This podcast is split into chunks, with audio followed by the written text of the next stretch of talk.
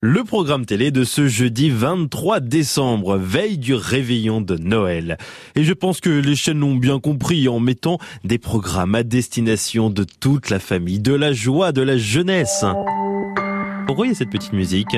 Ah, peut-être pas si sûr que ça. Regardons de plus près. Par exemple, sur RMC Story, faites entrer l'accusé. Bon, ça va être l'exception. Sister, NCIS enquête spéciale. Oui, enfin, ah oui, c'est Star au cœur de l'enquête, d'accord. Dupont de sur BFM TV, ok. Dexter sur Canal+. Bon, on est plus dans le domaine du meurtre, de l'enquête, du programme un peu flippant.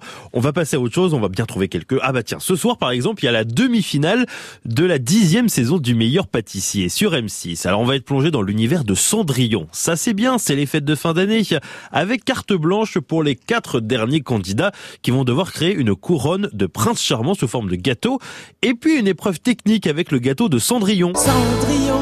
Oui, Cendrillon. Cendrillon. Toujours, donc le gâteau Cendrillon. Cendrillon. Oh oui, bon, on a compris. Alors il devrait être sous forme de tsunami cake. Bon, aucune idée de savoir ce que c'est. Début de l'épreuve à 21h05 sur M6.